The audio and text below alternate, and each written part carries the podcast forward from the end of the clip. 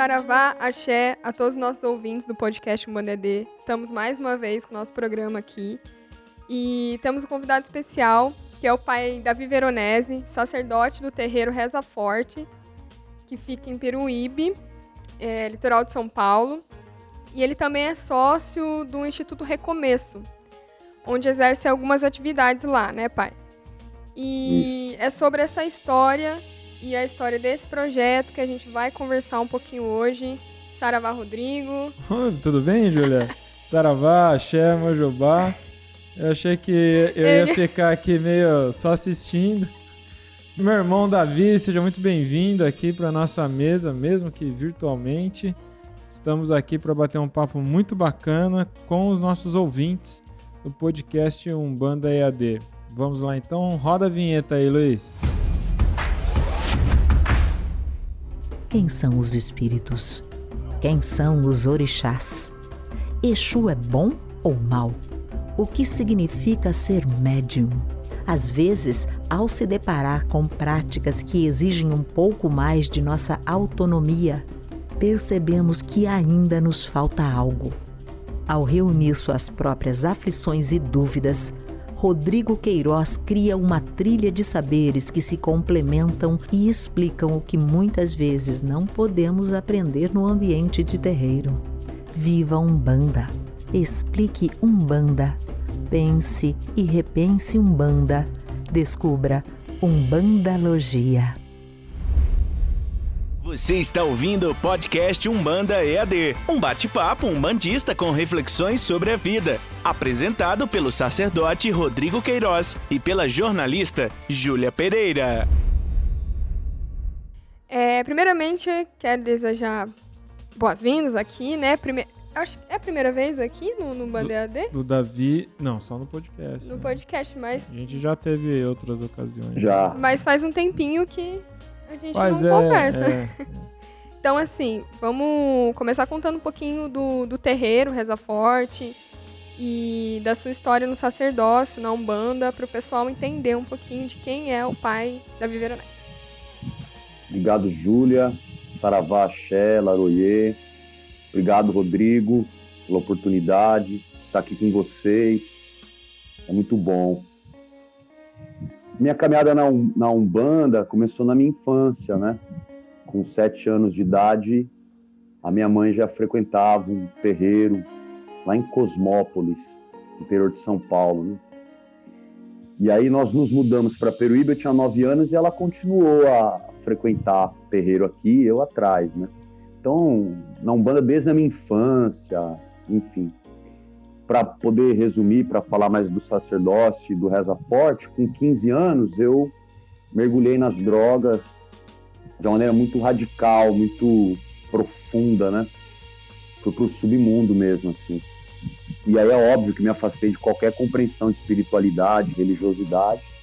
E aí lá com 22 anos de idade eu, eu tive um outro encontro ou um reencontro profundo com a Umbanda e aí eu continuei minha caminhada, fui para São Paulo, fui acolhido por um templo e começou todo o desenvolvimento do sacerdócio desde esse reinício, né? Toda uma preparação. Comecei a trabalhar nesse terreiro lá em São Paulo e depois veio meio que esse chamado e começar um trabalho, enfim. E eu volto para Peruíbe e em 2012 eu começo um trabalho aqui em Peruíbe, né? Em 2012. E a partir de 2012 também vem todo um contato com o Alê, com o Alexandre Comino, uma base teórica forte de um banda sagrada, das obras de Pai Rubens. E a gente começa um trabalho aqui em Peruíbe. E aí, há quatro anos atrás, estou resumindo bem, viu, Júlio? Há quatro anos atrás, eu tive uma recaída, né? É, nas drogas, depois de anos em recuperação. E aí, consequentemente, fecha-se o templo, teve todo um apoio assim do Comino, do Cris, de tantos irmãos, né? Que me ampararam nesse momento difícil de perda, de dor, de, de recaída. E aí eu recomeço minha jornada, meu processo de recuperação da dependência química, e fico dois anos, mais de dois anos em silêncio, né, seguindo muita orientação que o Comino foi me passando, para me reencontrar, para ver onde é que houve as falhas, quais aqueles defeitos mais acentuados que eu precisava trabalhar, o que, que faltou, onde, onde foi o erro, o porquê de tudo isso, né? E depois de dois anos e meio, quase afastado, é, eu decido reabrir o terreiro com uma nova visão, uma nova pegada. É, eu acho que houve toda uma revolução na minha vida espiritual, sacerdotal e religiosa também, porque a gente resolve reabrir o Reza Forte aqui com um grupo de médiums e me despojei de várias ideias que eu nutria, de várias crenças limitantes, de vários, várias coisas que eu achava que não eram dogmas e eram dogmas enraizados. Eu precisei me despir mesmo, conhecer outras coisas, é, abrir mão de, de tantas coisas que eu acreditava é, serem as minhas verdades. Enfim, foi uma desconstrução. Né? Eu me perdi para me encontrar.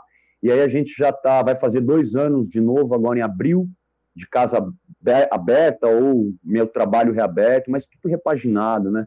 Reza Forte é bem diferente do que eu fazia antes, como sacerdote, como médium, como um bandista, como ser humano, né? Davi, eu tô te ouvindo aqui, né? Foi bem sintetizado, mas a hora que você fala, né? Então, eu abri o meu primeiro terreiro, eu era sacerdote, aí caí de novo nas drogas, aí não tem jeito, cara. Vem um Exu Mirim na, na, nas minhas costas e fala assim, fala pra ele por que, que o guia não ajudou ele.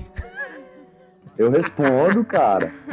Eu respondo. Ai, Primeiro. Rodrigo, que ó, eu vou te falar um negócio, cara. Sabe por quê? As tentativas foram inúmeras, cara.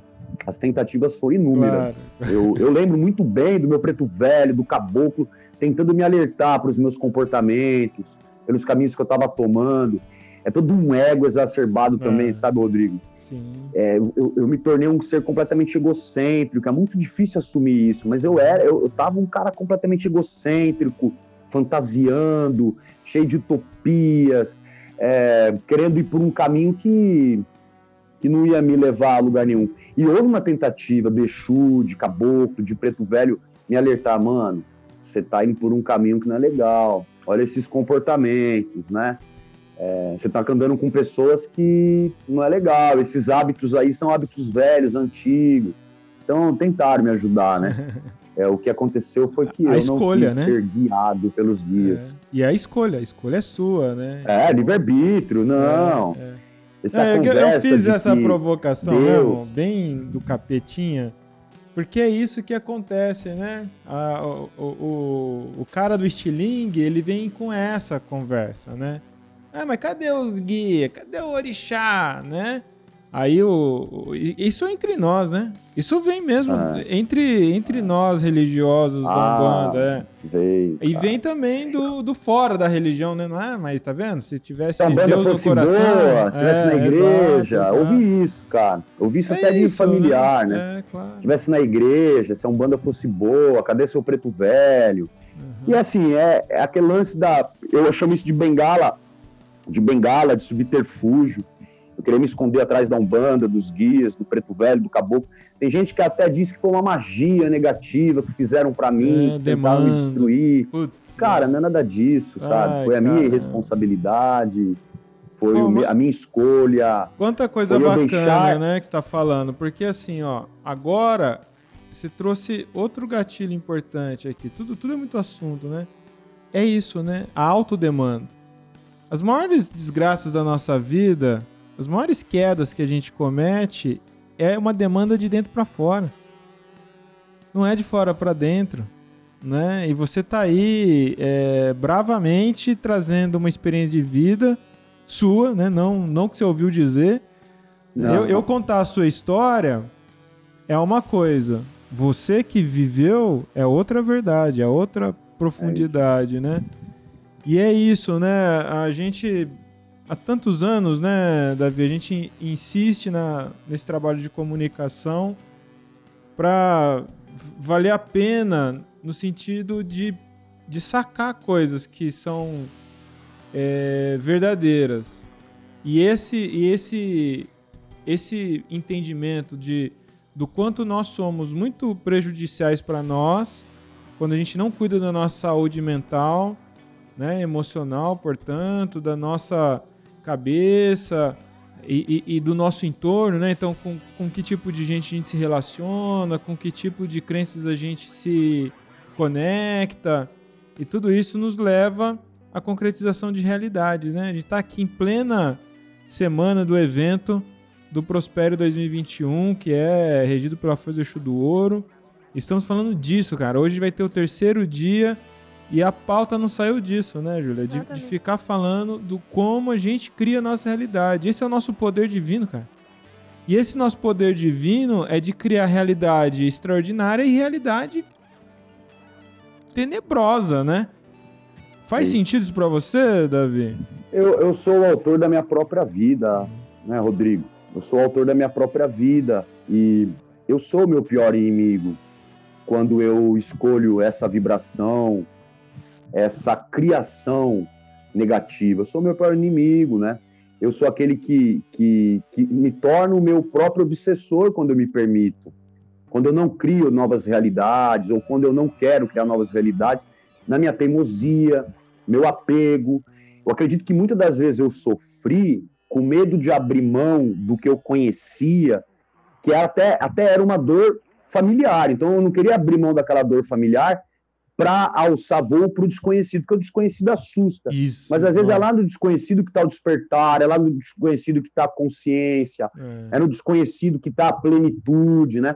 Então eu me apego a uma dor familiar, que é incômoda, mas eu conheço. Então, é, aí as minhas crenças limitantes ganham uma, uma, uma forma tão, tão grande, tão profunda, que ela se torna a minha realidade, a minha verdade. Tudo, tudo contrário disso é, é, é eu, eu, eu quero rejeitar.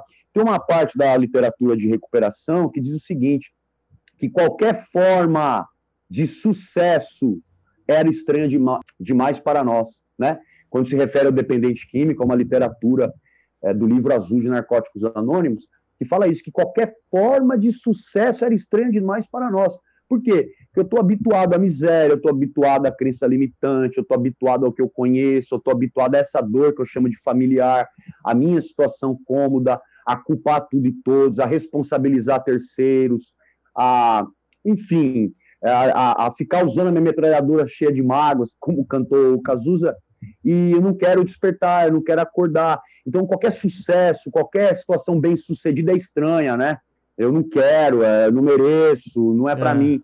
Então, acho que muito desse processo eu vivi como sacerdote, como um bandista. Já nesse lugar. Como aquele né? que dizia que era esclarecido, né? É. E aí, assim, eu, eu acredito que toda essa destruição que eu tive que enfrentar de novo, essa destruição de dentro para fora, é uma benesse, né?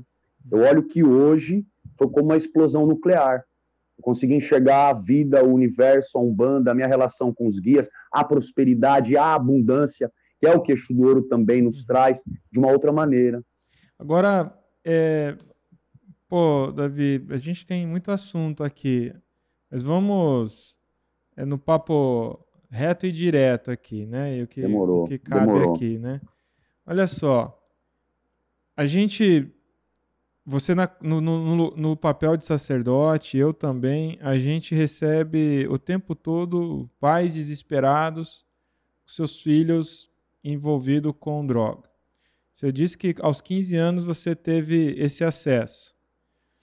Aí, a gente está falando aqui que ah, tudo é uma questão de, de escolha, de responsabilidade pessoal, mas é muito complicado nessa idade porque essa, essa idade ela é delicadíssima do sujeito que está ainda buscando é, afirmação, ele está querendo ser aceito dentro de um, de um grupo, ele quer. Ele não tem identidade ainda, ele está nesse processo de criar identidade. Autoconhecimento é uma parada que vai demorar para acontecer na vida dele, se acontecer, né?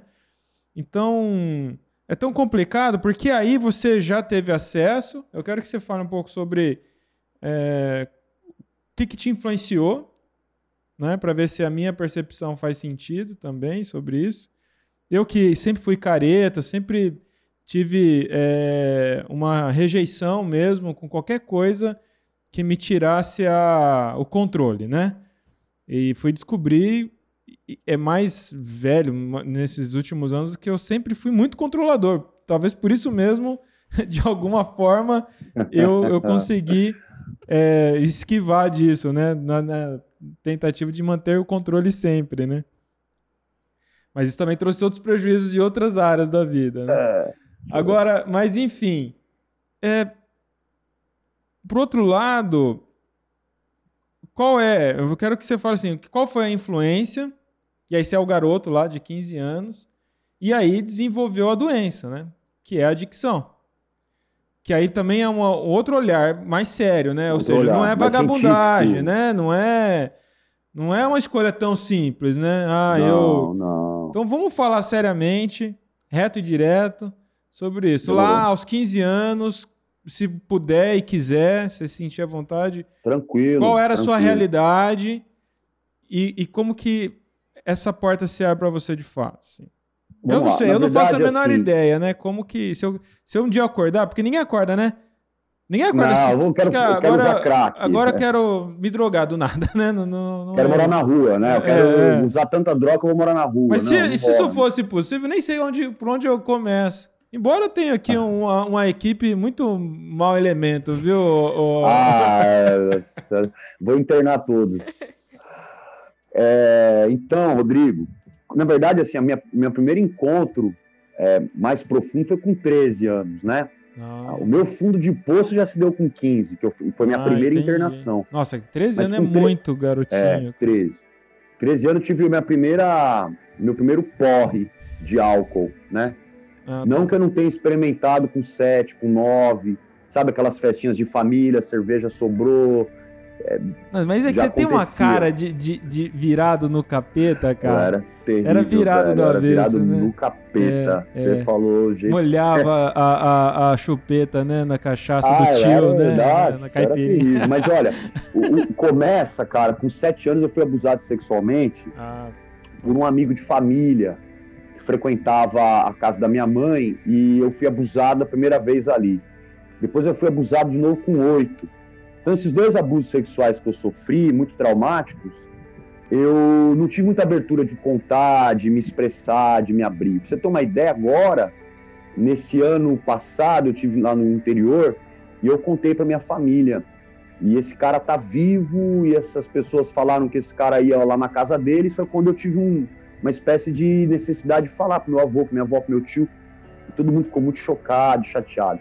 Então, esse abuso sexual que eu sofri, um com sete, um com oito, eu acho que isso ficou na minha mente um, um bom tempo. Com gerou certeza. um trauma, gerou um complexo, gerou um, um, olhar sexual também na minha adolescência, juventude, de que o sexo era negativo, mas isso é uma outra história, né?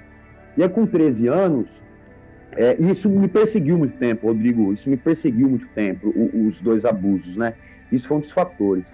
Tem um outro fator também que contribuiu para mim aí das drogas foi a separação dos meus pais, né? É, o meu pai agredia muito a minha mãe, então eu presenciava todas aquelas agressões físicas e verbais, era coisa pesada, coisa feia. Então fui abusado, meus pais se separam, meu pai agride minha mãe, a minha mãe arruma um outro homem, e esse cara, ele de repente assume o papel de pai é, afetivamente, com cuidado, com carinho, de fato, e aí ele se suicida. Então, vê, é, vários eventos traumáticos, né, uhum. que eu fui vivendo. E a minha irmã também vivendo esses eventos traumáticos. Então, com, com é, eu, eu, era muito sofrimento mentalmente. E depois que meu padrasto se suicidou, minha mãe entrou num processo dela, então ficava largado, ia para lá, ia para cá. E eu quis experimentar droga, né, meu irmão? Eu tô sendo pego Aí veio o álcool, eu não veio a cola, veio a maconha. E toda vez que eu cheirava cola, que foi a primeira droga que me cativou, é, fora o álcool, primeira vez que eu cheiro cola e saio da realidade, vou porque a gente chama de Nárnia definitivamente, eu não tinha dor do abuso, eu não tinha dor da minha mãe me abandonar, porque eu achava que ela me abandonou, porque o meu pai largou dela, e meu pai batia, e meu padrasto se matou, minha vida era uma droga. Então. Pô, peraí, Davi. Processo. A gente pode por mais tinta, né? Claro. Olha só, é, mas como que chega em você? você? Então você acordou e falou assim: ah, eu vou me drogar porque minha vida. Ah, não, é... tá. Como chega em mim? É. Tá. Então, com 13 anos, foi no Será? quintal da casa da minha mãe, cara. Foi Eita. no quintal da casa da minha mãe, os amigos dela bebendo lá. E eu entrei no meio para brincar daquele bicho bebe. É uma brincadeira que tinha muito no interior. Não, eu Então, sou do interior, não 13 conheço. anos. Me explica aí para as crianças que estão No nos interior ouvindo. de Campinas, muito, O bicho. que, que é bicho bebe? É, bicho bebe, eu escolho o nome de um bicho, a Júlia outro e você outro. As Aí fica crianças. com a pergunta. é, girafa bebe, girafa não bebe, então quem bebe? Leão bebe. Fica fazendo isso até alguém errar. Aqui, aí entre que- crianças, isso? É, eu, É. eu, eu fa- Tudo era gente boa. Tudo gente Conhece essa aí. Olha, meu primeiro porre horrível foi brincando disso. Meu, isso, isso é horroroso. Aí, ó? Eu tenho trauma com essa brincadeira. Não, não. O, o Real, Luan, assim. o Luan, ele ouve o podcast. Filho, ó, Não brinca. você para com isso, hein, rapaz? Não, não brinca de bicho A bebe. sol, Foi ali. bicho Foi ali. bebe. E aí, Que Foi o bicho bebe, bobeira. começou O meu, ali, meu o meu, corre a- o meu- minha brincadeira mais extraordinária, extravagante e, e- e transgressora era pera, ovo, maçã, rapaz. não. Pera, mas o que, que é isso aí? assim? Que era beijinho, da Ah, beijinho. salada mista. É, É, salada- beijinho? Eu também brincava, mas eu prefiro o bicho bebe. É. Preferia ficar louco, né? E aí, com 15 anos, é aquela coisa da molecada do campo de futebol ali. Mas não foi rua, traumático, né? cara, que você, o- você sendo o bicho que bebe, deve ter dado ali um mal-estar, vomitado, sei lá, Ah, né? muito grande, vomitei. Foi, tal. E aí, você não ficou Fiquei um mal. mal-estar? Assim, você não ficou assim, caramba, que coisa ruim de sentir? Não, cara, Não, Não adianta mentir, curtiu não, barato, não, não. entendi. Aí você continuou bebendo depois, então. continuei. Eventualmente. Aí com 15, aí com 15 anos, na, na rua, com a molecada, escola, bola, tive acesso a maconha, cola, e dali pro crack demorou dois Então anos. essa, só. essa lupa que eu quero pôr é sempre na roda de amizade, né? Sempre. Sempre tem um. Porque assim, Rodrigo, tinha molecada que. que vai, começamos a cheirar cocaína lá com 16, 17 anos. Porra. Tinha amigo meu, é, 16, 17 tava cheirando cocaína. Mas Com ga- 17 é eu tudo playboy, hein? Hã? Tudo playboy já, então, né? Ah, mas não é muito Não é assim, não. Playboy, é Era um 10 mil reais ali. Não é não, não é não. E aí, Rodrigo, eu lembro que tinha amigo meu que pegava droga comigo e eu cheirava um, dois, três papéis e o cara pegava um papel e na outra semana ele falou, putz, eu tenho ainda um pouco daquele.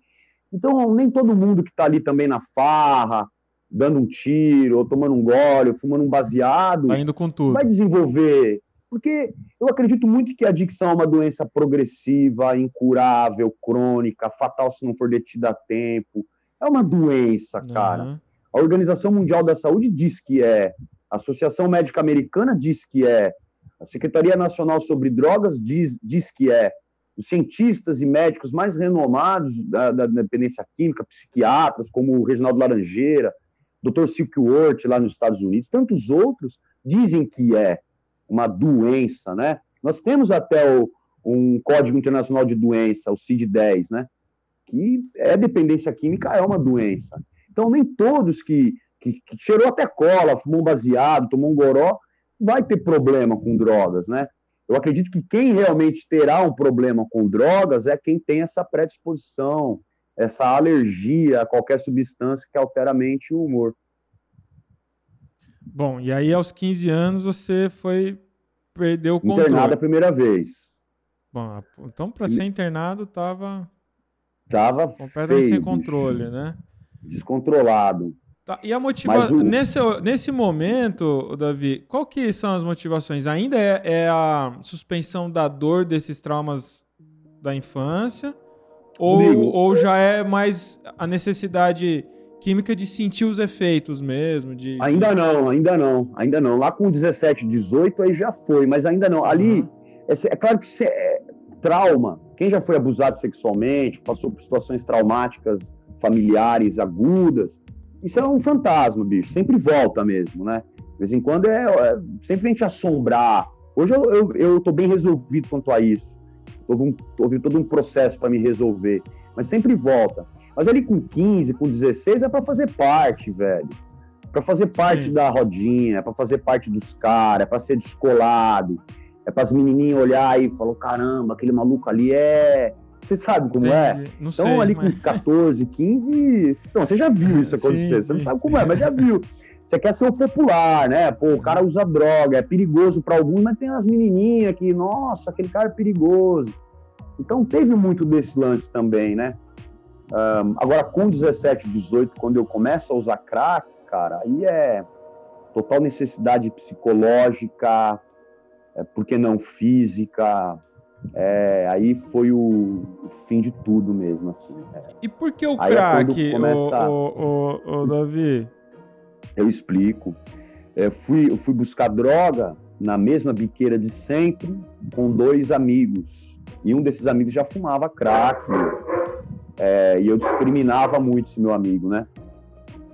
E aí quando a gente chegou na biqueira... Discriminava por quê, Você foi atrás do pó. Eu atrás de pó. Tá. Porque eu sempre discriminava o crack, porque pra mim, cara, crack era coisa de noia, craqueiro, cascudo, droga de mendigo, sabe esses preconceitos, entendi, né? E rola isso... cheirando pó. Uhum, rola isso bebendo, entre os. Mas eu criei esse estigma dos caras, né? Tá. É inacreditável esse preconceito idiota, né? Meu pâncreas está sendo é, dissolvido por causa do álcool uhum. e eu estou criticando o cara que usa uma outra droga. Isso tem muito essa coisa. Até para tratar dependentes químicos é difícil. Não, mas eu não uso crack, né? É mesmo? Bebo, né? Olha aí, tem essas intimidades disso, cara, interessantes. É inacreditável, é. cara. Inacreditável, né? Aí, ele é, é superior é, porque louco. ele tá em outra droga, né? É, não, não, não, não, mas veja bem, é só cheiro. Você só, só cheira, velho. Caramba! Não, eu não fumo crack, só cheiro. E tem aqueles que são piores, ali. Fala, não, não, eu só fumo mesclado. Mesclado ah, é maconha tá, com sim, crack, né? Sim. Pô, pô, amigão, você fuma crack. não, eu não fumo crack, eu fumo mesclado. Falei, irmão, você fuma crack. Né? Então por que, que você não fuma maconha pura? Você uhum. tem que fumar maconha com crack? Porque você quer o efeito do crack.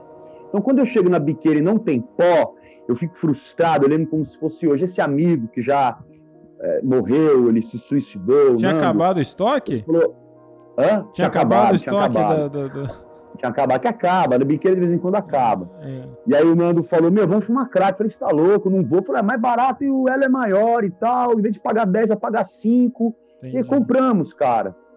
E compramos. E aí me ensinou a furar a lata, botar cinza. E a hora que eu fumei, cara, é o seguinte, foi paixão à primeira vista. É assim, melhor sensação, melhor sensação que eu tive no mundo. É uma sensação de liberdade. Eu falo, Rodrigo, me dá frio na barriga até hoje, cara. Entendi. Porque foi a melhor sensação que eu tive no mundo aquela primeira vez que eu, que eu usei crack. Por isso é melhor Senti... não experimentar. Pelo amor de Deus, cara. Uhum. É o beijo de Deus, os caras falavam na época, é, sabe? Que é do sei. capeta, mas uhum. os caras falavam que era o beijo de Deus, porque tinha que né, fumar com a lata. Uhum. Você usa a boca, né, pra fumar. Então, é, é completamente diferente do pó. Ah, muito mais forte, potente, muito mais agressivo, paranoico. Hum. É, não dá para explicar. Assim, o que é ativa no melhor. cérebro é, é diferente. Pra você ter uma ideia, Rodrigo, eu comecei a usar droga numa época que ainda tinha baqueiro, né? E usava baque. Não e eu vi isso. vários baqueiros morrendo, isso era. Eu não sei o né? que é isso. explica é, pro, pro, pro, explica pro, pro ouvinte o que, que é baqueiro. Baque é aquele cara que que usava cocaína injetável, né? Ah, então tá. dissolvia a cocaína na colher com água, às vezes água de esgoto, água de. Não rola mais Enfim. isso? Só... Não, no Brasil não mais. Ah, Por quê, tá. Rodrigão? Adivinha? Por conta do crack. Então, o advento do crack ser uma droga mais barata e trazer a mesma sensação, ou seja, ou até superior ao baque. Entendi. Não tinha bate até hoje. Então, o crack é mais barato, mais acessível, não precisa ficar se picando. É, enfim, Davi, é, o crack conseguiu. Eu, eu, todos esses anos, eu nunca assisti uma entrevista, um, um papo de ninguém falar assim esses detalhes abertamente. Talvez por pudor midiático, nunca vi na televisão esses detalhes. Então, vou, vou, eu peço uma rápida licença para você. Eu sei que seu horário também está corrido. Não, vamos lá. Vamos Mas para explicar aqui para o espectador que está nos acompanhando ao vivo, para o ouvinte que está nos ouvindo depois, por que, que eu estou instigando você a falar detalhes assim? Porque é verdadeira a minha crença de que quanto mais conhecimento se tem, quanto mais detalhes a gente tem, menos chance de querer conhecer o que vai te prejudicar. Acho que o que falta justamente para o jovem, meu, vou fazer meus filhos assistirem, ouvirem esse nosso papo, é, é outro lugar. Aí a gente ocupa um outro lugar de informação. Então, a quem está nos assistindo agora ao vivo está assustado, está achando que, que vai vir com a pedrada do nossa, isso é apologia. Não, é Não, justamente não o é contrário. É, É, é esse pudor, é esse pudor da informação que mata. Que desperta contra as curiosidade, é que mantém vulnerabilidade. É igual não, não poder falar de suicídio. Que, ah, isso é uma ignorância das antigas que ainda, ainda repercute. Não pode falar de suicídio na, na mídia porque incentiva quem está prestes a se suicidar. Não é verdade. Não, é verdade. Então, assim, é, é por isso, tá? Então, só fazendo essa, esse, Não, essa nota de rodapé aqui. Nossa, que merda de observação, mas. é, Não, foi ótima observação. não, não, a ótimo. nota de rodapé é muito coisa de Ah, escritor, entendi, né? entendi, entendi. E aí, vamos continuar. É realmente você dá, dá, você as suas lembranças assim da parte boa te dá até frio na barriga, me dá calafrio. Só de ouvir, na verdade. É. Rodrigo, você sabe que o nosso cérebro ele não armazena dor, né, cara? Lembranças de dor. Já viu um estudo sobre isso? É muito engraçado, né? Por exemplo, eu não consigo me recordar da dor que eu senti quando eu pisei num prego enferrujado. E eu já pisei. Eu sei que doeu, mas eu não recordo da dor. Não é um negócio Você não visceral, né? reproduz ela, é. Agora, se eu, é, agora, se eu penso na minha comida preferida, eu sinto o cheiro, o gosto, a boca saliva. Então, Mas o, problema trauma, sim, né? Os traumas é emocionais a isso. gente, a gente revive, né? é, A gente não isso sente essas dores físicas, mas. a- é, não, só para ficar esclarecido, Não, claro, claro. as dores emocionais que a gente tem em registro, como os traumas, como você mesmo citou, se a gente fica é, revivendo, relembrando, ressentindo, a gente sente também. A gente Não, claro, claro. revive. é. Mas você entende? Porque Entendi. é uma escolha que eu faço também. Eu, eu não quero lembrar do dia que eu fiquei é, na Cracolândia com a coberta em cima de mim, sem mais nenhum real, sem força física. Aconteceu isso com você? Aconteceu. Esse foi o lugar que você chegou. O pior lugar que eu fiquei foi. Olha, o pior lugar. Cracolândia não foi o pior lugar que eu fiquei, Não? cara. Não, não foi. O pior lugar que eu fiquei foi aqui em Peruíbe, é, numa praia que chama Praia do Costão. Que eu entrei pro mato ali, tinha um, uma. Uma água, tinha água cristalina, tipo uma piscininha natural. É na praia, mas é dentro da mata. E ali eu fiquei alguns, alguns meses, uns dois meses ali, morando ali, é, comendo é, resto de feira. Foi, foi minha, uma época que eu estava muito é, destruído. Lembro que a minha irmã ia lá me ver, é, com o namorado, pegava a moto, ia lá me ver, e eu estava feio na cachaça. E ali foi terrível. Eu morava ali, cara. Foi pior que a Cracolândia, foi um momento de isolamento muito profundo, né? já não queria contato com ninguém, já não tinha nem força para usar droga, só tava bebendo muito. E, e morava ali, cara. E ali foi muito, muito triste. Pensei em suicídio várias vezes, de verdade. Eu tinha várias marcas no meu corpo de feridas, que era pus e sangue, sabe? Cabeludo, tinha cabelo barbudo, horrível, cara. Muito magro, sem banho. Eu tinha uma bica de água doce, eu não tomava banho. Tinha um mar, eu não tomava banho. Então acho que ali foi o pior lugar que eu estive, né? E, e de onde também, vinha o né? Recurso para beber? né? Hã? E o recurso para beber? A cachaça, enfim. Sempre uma gíria do pessoal da rua, Rodrigo, é manguear, encharcar, né? Ah, Que é pedir. Então, sempre mangueando, né? Entendi. Encharcando, pedindo. E todo mundo dava, né, cara? Nunca fui um cara agressivo. Ô, irmão, arruma um real. 50 centavos, deixa eu cuidar do seu carro. E aí? Nunca fui ladrão também, nunca tive essa, essa coragem. Sempre fui um cara do, do 171, né? Então, é, eu conseguia meus recursos assim. É uma- uma- fazia pequenos É uma também. completa, completa desconexão mesmo, né? De, Ah, de si mesmo, assim, da alma, né? Que é esse, Ah, é. esse lugar de. de... Não, ficou tentando imaginar você nessa situação. Como que é esse ruim, cara cara. alto astral? é ruim. A minha última Completamente- recaída, por exemplo, eu fui para debaixo da ponte, uma ponte aqui em Peruíbe que chama Ponte do Caraguava. E ali perto tinha uma biqueira conhecida, JB, Jardim Brasil. Então eu recaí com dinheiro, né, cara? Eu recaí, eu tava trabalhando, tava tudo certo na vida, né? Então quando eu recaio, eu vou pro JB, pego a droga e vou baixo da ponte. Então foram mais de uma semana nessa, né? debaixo da ponte, assim, e só pensando em usar, é obsessão forte pelas drogas, o pensamento só centrado em drogas, é aquela compulsão desgraçada, né?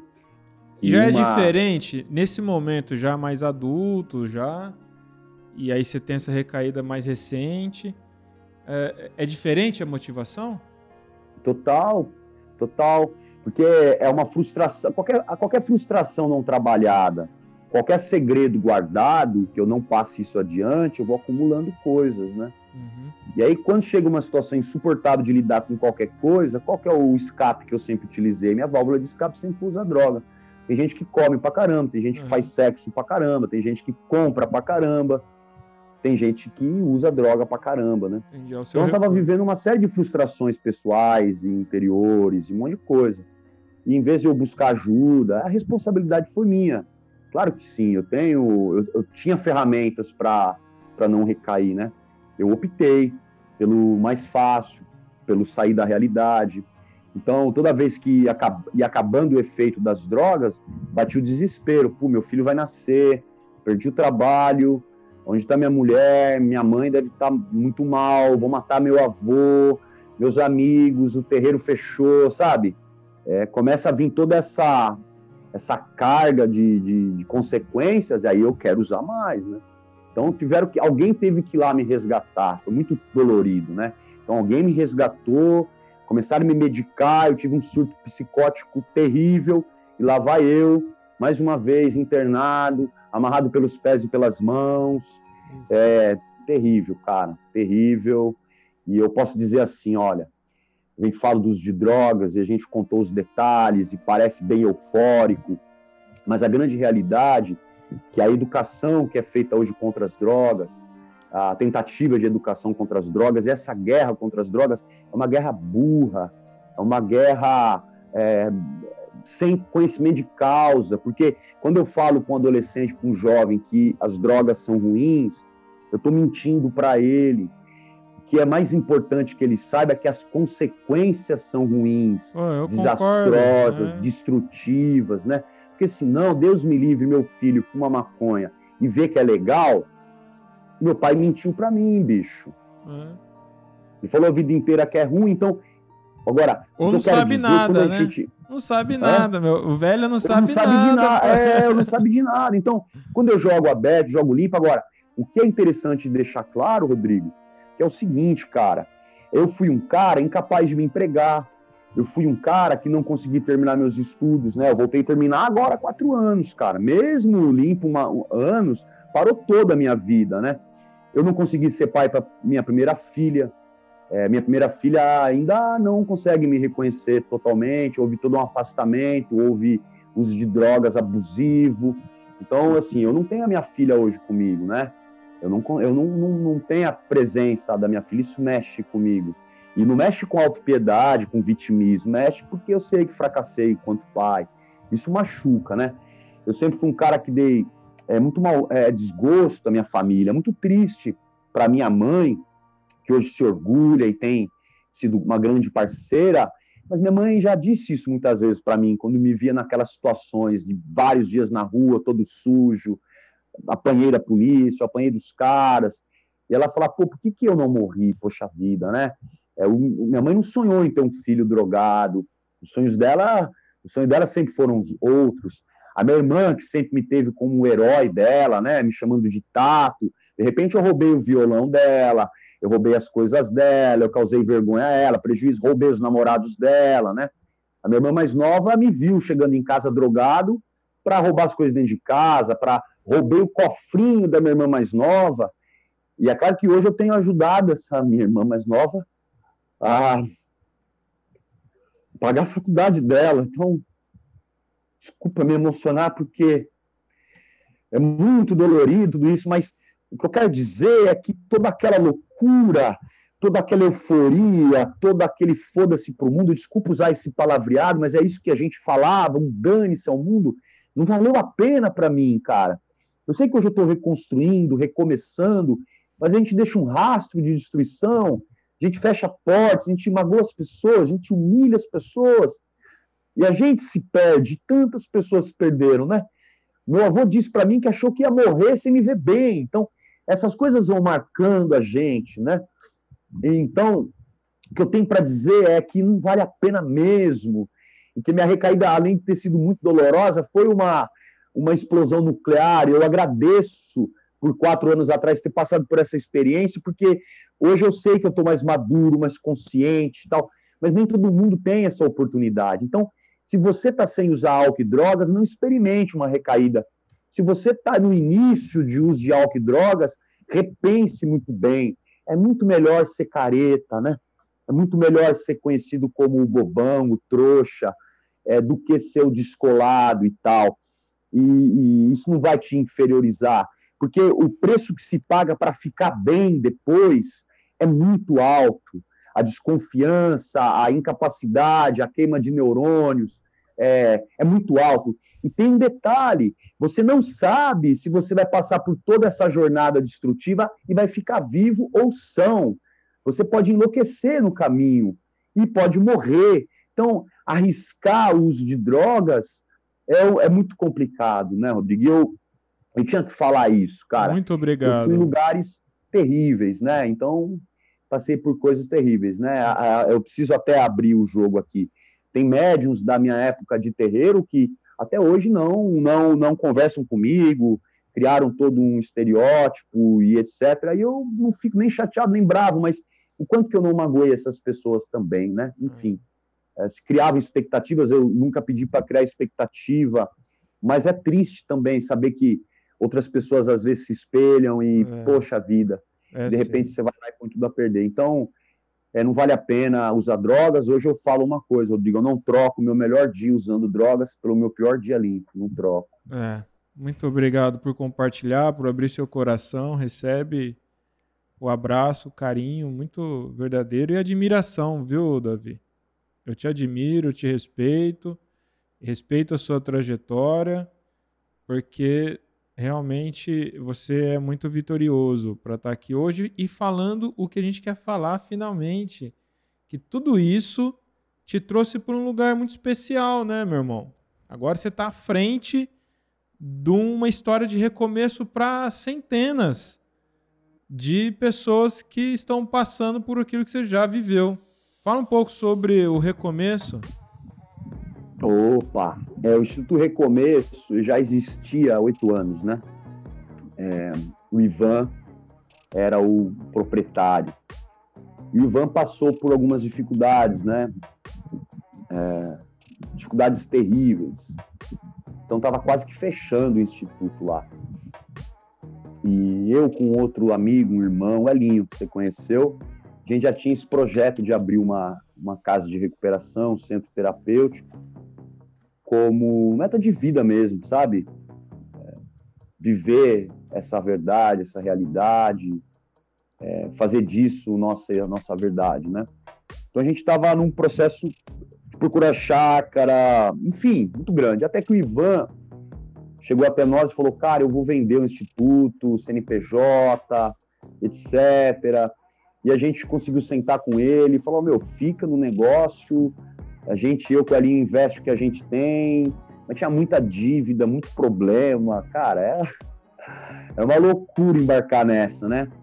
Mas eu acho que sem uma pitada de loucura a gente não vai a lugar nenhum, tem que é. arriscar mesmo, né? Mergulhar. Tem que ser louco, né? Eu sempre fui louco, cara. Agora eu sou um louco do bem, né? É, é muito louco ser careta, né? E aí eu com o Elinho falou: vamos aí, eu tinha uma grana, é, guardada para isso, o Elinho tinha uma grana guardada para isso. E a gente entrou com a grana, pagou um monte de coisa atrasada, é, enfim, enfim, investimos tudo, cara. Investimos lá que a gente tinha pagar dívida, arrumar umas coisas, documentos, separamos grana para documentação, o que a gente tinha, a gente investiu, né? E fomos lá para Mongaguá, é, já tinha lá 22 internos, na época a gente chegou, lugar bem caído, bem derrubado, eu com o Elinho percebemos que sozinho a gente não ia conseguir, aí que eu, eu fui buscar parceria, né? Fiz um vídeo pedindo doação para as pessoas, a gente conseguiu arrecadar uma quantia, é, falta ainda algumas coisas, mas a gente está na luta.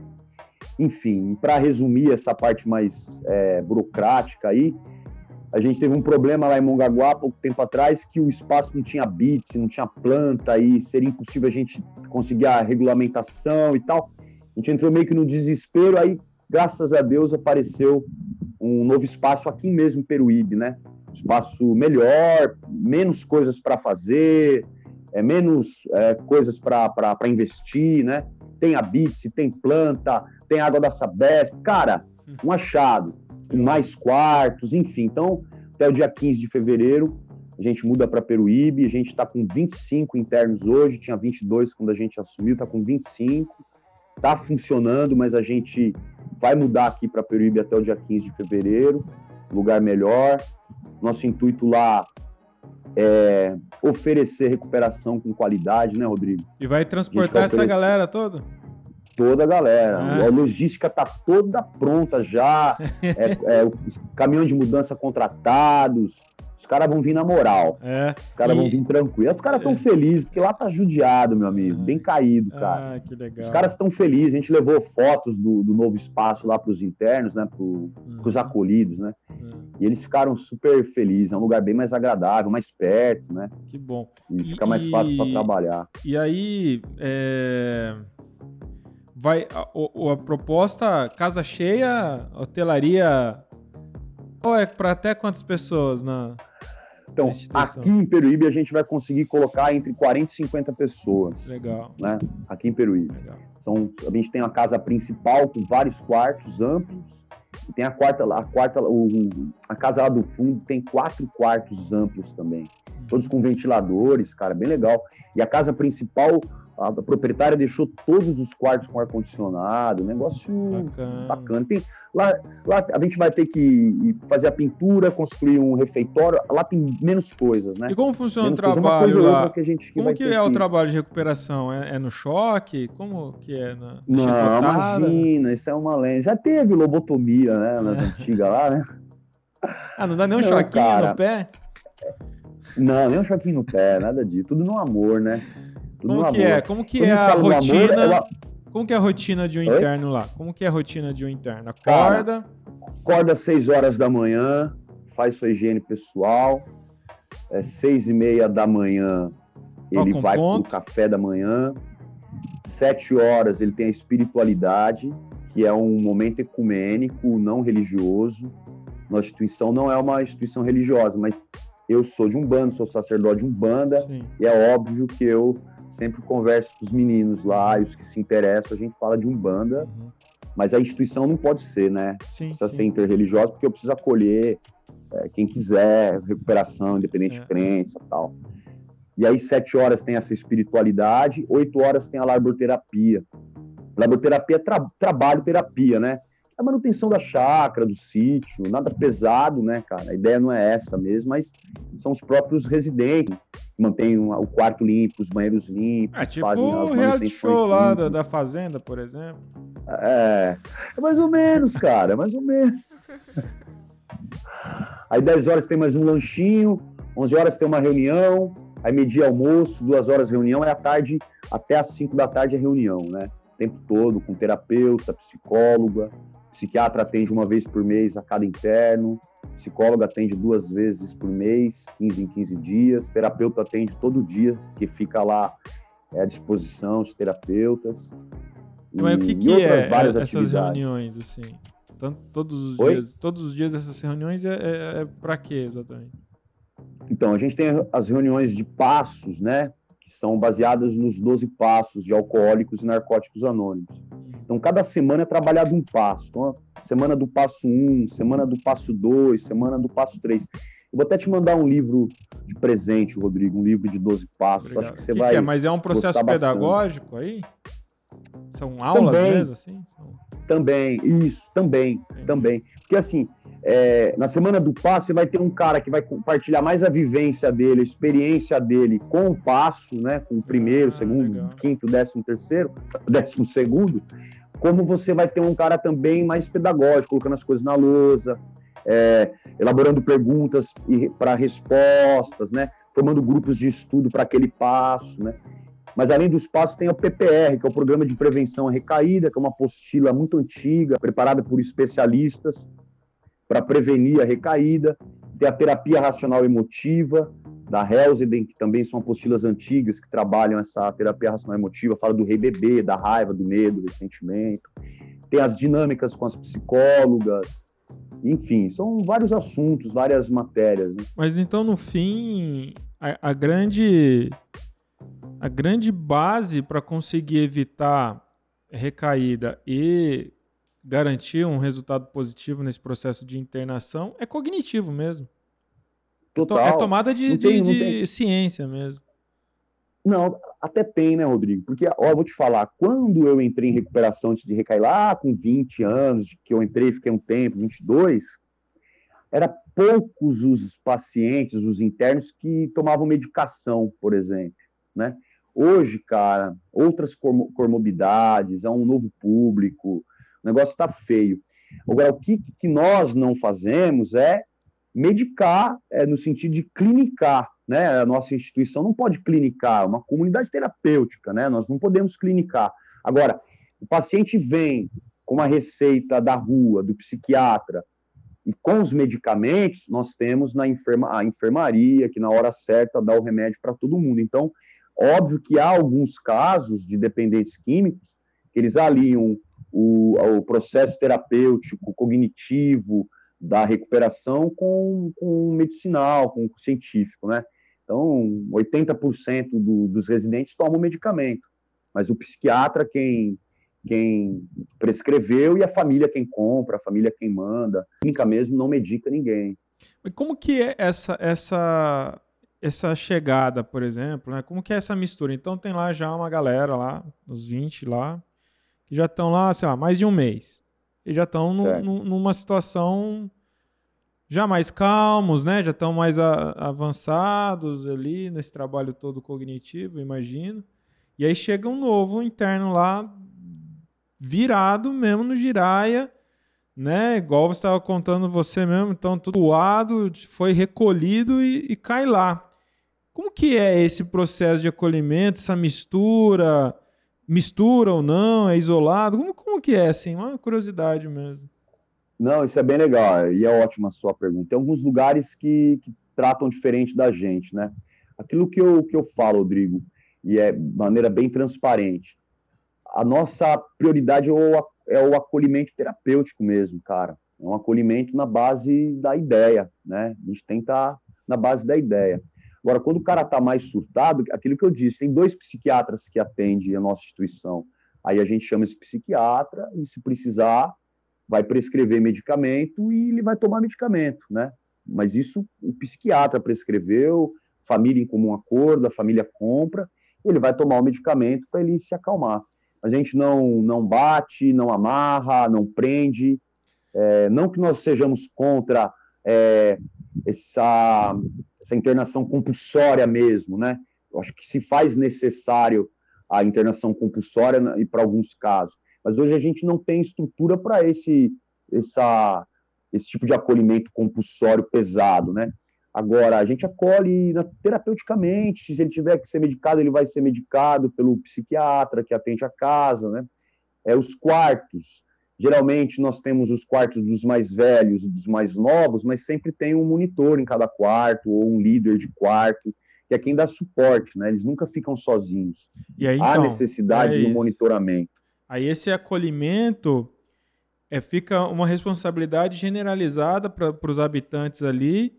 Também. Já também. fazer essa, essa, esse acolhimento também. Rodrigo, uma coisa incrível que quanto mais tempo vai chegando o final do tratamento, a maioria, cara, eu não sei se vai dar certo lá na rua, mas dentro da instituição, a maioria, eles criam um sentimento de pertença ah, tão sim. forte, É. cara, de fazer parte, que eles ajudam a gente a fazer esse acolhimento, de fazer essa ajuda, de trocar ideia para o cara não querer ir embora, saca? E é óbvio que a gente tem monitoramento 24 horas, né? Tem plantões, então dois monitores trabalham o dia, dois monitores trabalham a madrugada, os caras ficam lá. Quem são esses monitores aí? É, sim, no sentido.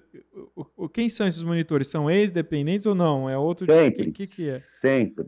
Precisa ser, Rodrigo. Precisa ser, Entendi. cara. Ex-dependente não é certo falar, né? Não, Não. ex-dependente não. É, Qual é o certo? Não, mas ah, não. É dependente química e recuperação, adicto Entendi. recuperação. Entendi. É, a gente não é mais drogado. Ah, Ex-drogado é legal. Ah. Embora seja pesado. Quando alguém me chama de ex-drogado, eu fico tranquilo, porque Ah, é isso, ok. eu sou um ex-drogado mesmo, né? Entendi. Mas eu sou um dependente químico, eu sou, sou um alcoólico, sou um adicto, né? Adicto é o termo mais legal. São adictos em recuperação, são adictos em recuperação. Mas esse porque em recuperação é forever. É, todo dia, né, Não, é bicho? pra sempre, então. cura. É, Ah, é, nunca não nunca não será adicto. Sempre serei um adicto, Entendi. Pra sempre. entendi. Nem uma gota de álcool, nem um baseadinho, nem um... Adicto quer dizer que se você usar, você vai recair. É tipo isso. É isso Não- aí. você não Usou, tem acabou. controle, né? Você não Nenhum. consegue uso entre- de entretenimento da, da droga. Não, quem consegue, eu, quem consegue, eu, eu até é, acho bonito, cara. É. A- a- por exemplo, nem o álcool, né? Não existe álcool social para Não. você, por exemplo. Entende? Não, nem fim de ano. Abre um gatilho e vai, Tremendo. vai É uma é demais e mil não bastam. Uma é Entendi. demais e mil não bastam. Essa frase é forte, né? O bagulho é louco. É. bicho. Essa frase é louco. ótima. E aí, É. então, olha só, o Umbanda EAD é, adota, ao longo do, do ciclo anual, algumas instituições. E a gente está muito feliz de, no primeiro curso do ano, que é o Exu do Ouro, treinamento Exu do Ouro, é, adotamos o recomeço, né? A, a, sua, a instituição que você está à frente aí, e que para nós faz muito sentido porque a experiência do treinamento Exu do Ouro é um recomeço de, de biografia. né? Todo mundo que passa por essa experiência é, é- é triturado na sua condição atual para poder partir para uma nova jornada, uma vida de desenvolvimento, de, de nova consciência e de, portanto, de prosperidade. Isso para nós é muito feliz, né? Essa, essa conexão. Foi a hora que eu vi o seu vídeo lá falando da, da- de ter assumido essa, essa empreitada. A gente sempre quis se associar a alguma instituição de recuperação, mas nunca tinha achado algum que, que fizesse sentido. Porque ou era é, com base por trás evangélica e a gente não queria ter essa conexão, ou, ou já sabe, tinha alguma historinha meio estranha Mal contada. é, mal envolvida. contada. Então, assim, nunca me senti seguro em, em fazer parte de uma instituição desse tipo de atuação. Já viemos ajudando muitas grandes instituições, grandes nomes é, da responsabilidade social no Brasil. E você agora faz parte dessa, dessa mesa, desse grupo de instituições que tem o nosso apadrinhamento aqui. E o Exu do Ouro, ah, nesse momento, está apadrinhando o meu recomeço. É o recomeço, né? Instituto Recomeço. E, e eu nunca. Eu não me lembro de ver nenhum sacerdote de Umbanda à frente de uma instituição dessa. Ô, Davi, quantos que você conhece? Não. É muito Também não conheço.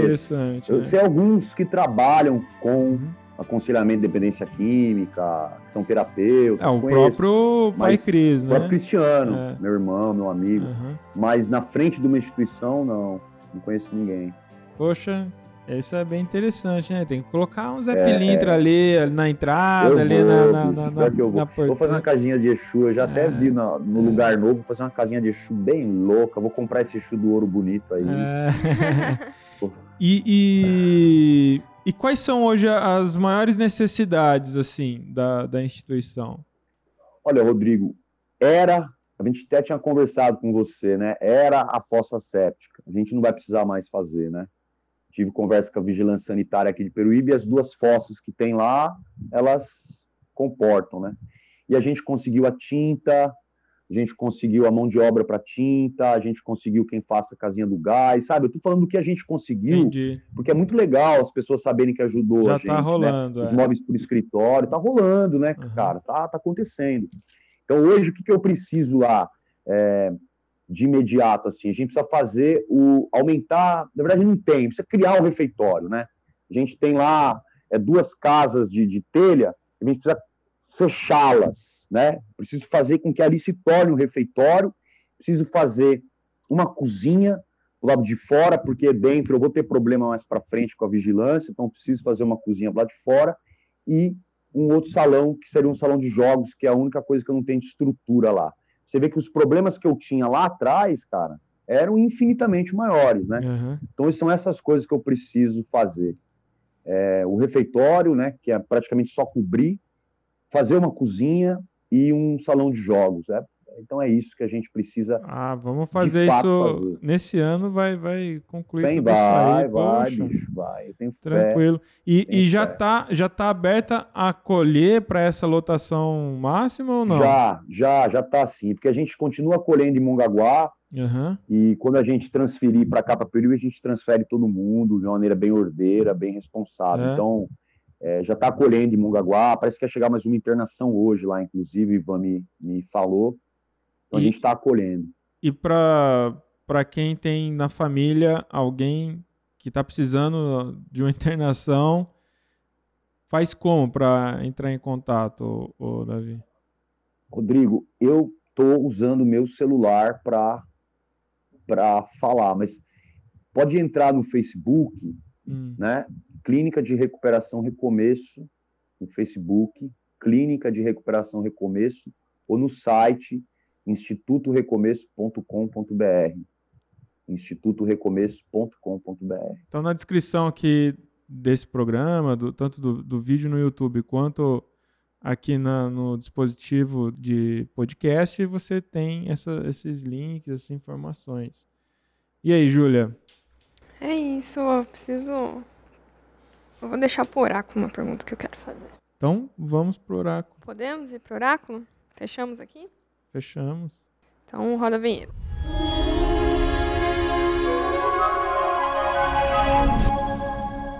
Davi, para quem é, é, adicto e é médium, sacerdote, enfim, tem o trabalho com, com as entidades. Como é que faz para questão da, do charuto, da bebida, esse tipo de coisa? Cê, já te perguntaram isso? Muito. Muito, né? Muito. E aí, como é Eu que é para você? pergunta. Eu adoro essa pergunta. Olha, eu, eu, não, eu não, não gosto muito de, de generalizar as coisas, porque eu, eu, sou muito preocupado com isso, mas eu posso falar da nossa realidade no nosso terreiro aqui. Nosso terreiro aqui, a gente tem alguns adictos, isso é muito legal, cara. A gente trabalha com alguns adictos em recuperação que frequentam nosso terreiro. É bastante adicto em recuperação no nosso terreiro, é bem louco isso. Eu, acho, eu fico muito feliz com isso. É, nem todos trabalham incorporados, alguns vêm na assistência, enfim. Mas a gente teve uma época que tinha mais médiums adictos. Então, qual que é a pegada? Adicto não ingere bebida alcoólica, os guias não ingerem, nem o caboclo, nem o exu, nem a pombagira, ninguém. Quem não é adicto, ingere. Então, a gente não vai é, demonizar um, uma, um ritual, desculpa, um fundamento importante de um banda, que é o uso das bebidas e do fumo, mas a gente também não vai é, entrar numa fantasia de que é o marinheiro que está bebendo, é o baiano que está bebendo, é o Exu que está bebendo, então não pega nada eu estar bebendo. Porque aquilo é álcool, é no meu corpo. Álcool é matéria, meu corpo é, bio, é, é biológico, meu corpo biológico é matéria. Eu vou, eu vou assimilar isso como álcool. Vai ser um bebida, gatilho, né? né? Um é gatilho. claro, então tranquilo, Olha, meu a... Exu bebe água o tempo todo e as bebidas no ponto riscado, nunca houve nenhuma reclamação. Ah, né? Que interessante. Olha só, ontem aconteceu isso. Eu fiz uma atividade, fiz ontem foi o dia 2, né? É, do Prosper 2021. E aí eu, sugeri uns materiais para fazer uma ativação do Exu do Ouro e a cachaça. Aí hoje recebi uma mensagem de uma mãe, assim, ah, meu filho chegou aqui com a cachaça falando que é pro Exu do Ouro Aí ele fez a firmeza, bebeu o litro inteiro e deu zebra. Pô. É. né? Então, assim, é. essa é uma responsabilidade do outro, né? Que, do outro, que tem que saber é que, que já é um, um, alcoólico e tudo mais, não pode mas, nem é, fumar, às vezes. Dizer, da Júlia, eu quero dizer que a da Júlia é o seguinte: se algum dependente químico, adicto em recuperação, no seu terreiro faz a ingestão de bebida alcoólica, é responsabilidade dele, é a verdade dele. Eu não posso simplesmente falar que está errado, né? Eu não me sinto confortável, não me sinto seguro em fazer ingestão de bebida alcoólica nem incorporado. No meu terreiro é livre, mas os companheiros também não, não sentem a vontade. E os guias nossos nunca falaram nada, nunca recriminaram, enfim. Mas no ponto riscado sempre, oferenda sempre, a manipulação de bebida alcoólica sempre, né? Mas não, não há ingestão, não. Maravilha. É isso.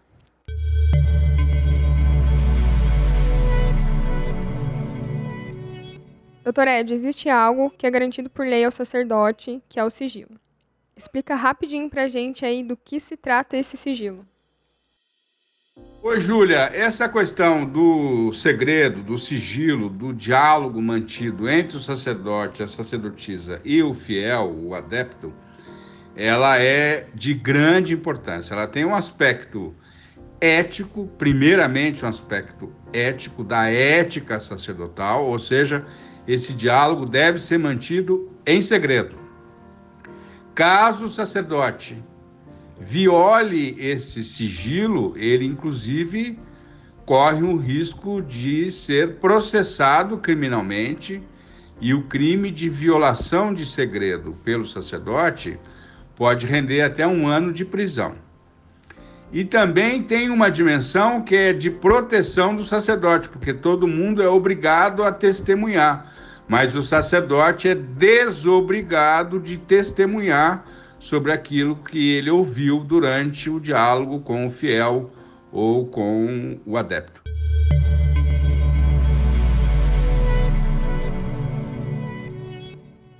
Vamos firmar o ponto então. Firma ponto!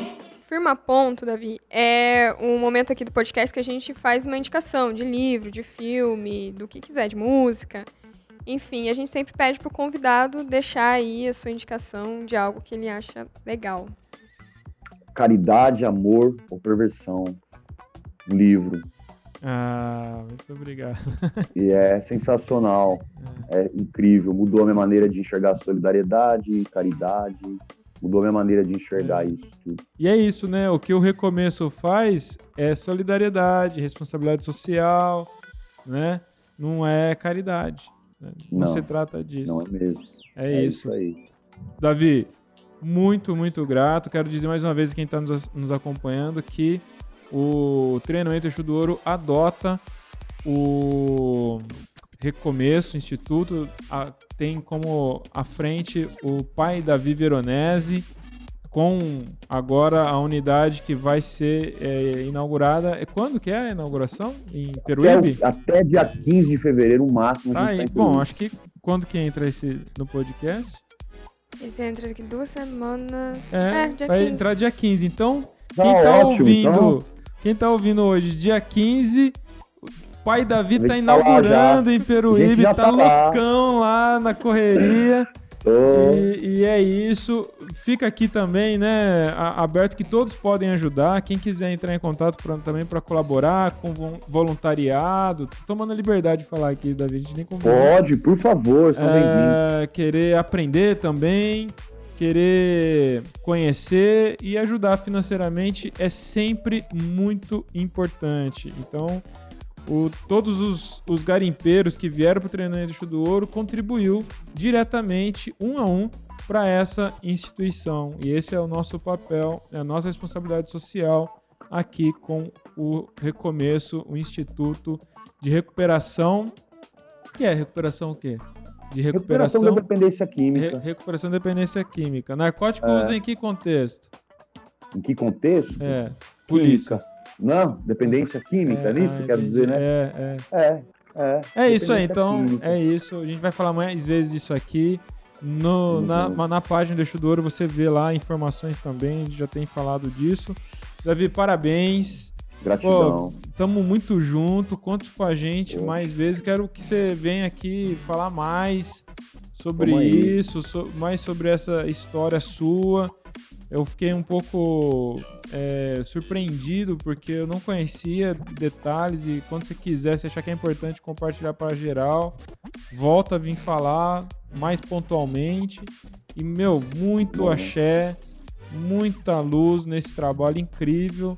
Que vai só trazer muito engrandecimento para muita gente e paz para muita família, viu? Tem toda a nossa admiração aqui. Parabéns mais uma vez. Gratidão, Davi. Eu acho que o, o tempo foi curto mesmo para É. essa conversa. Devia continuar. É muito bom. E a gente espera Marca você de outra volta. aí, Júlia.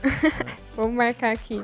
Mas houve alguma pergunta que você gostaria de ter respondido que não aconteceu? Algo que você gostaria de ter dito que não teve oportunidade, Davi? Ô, Rodrigo, não, tá tudo em paz. Só queria dizer que nós vamos, nós vamos juntos fazer acontecer o recomeço de muita gente, cara.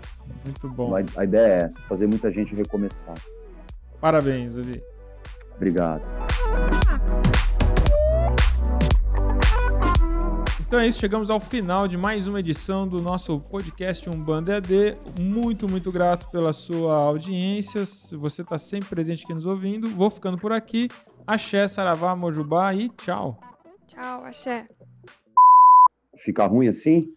É, agora sim, tem um portal de luz, né? Te, te puxando pra dentro aí, tá distorcendo aí, mas E agora? tá melhor.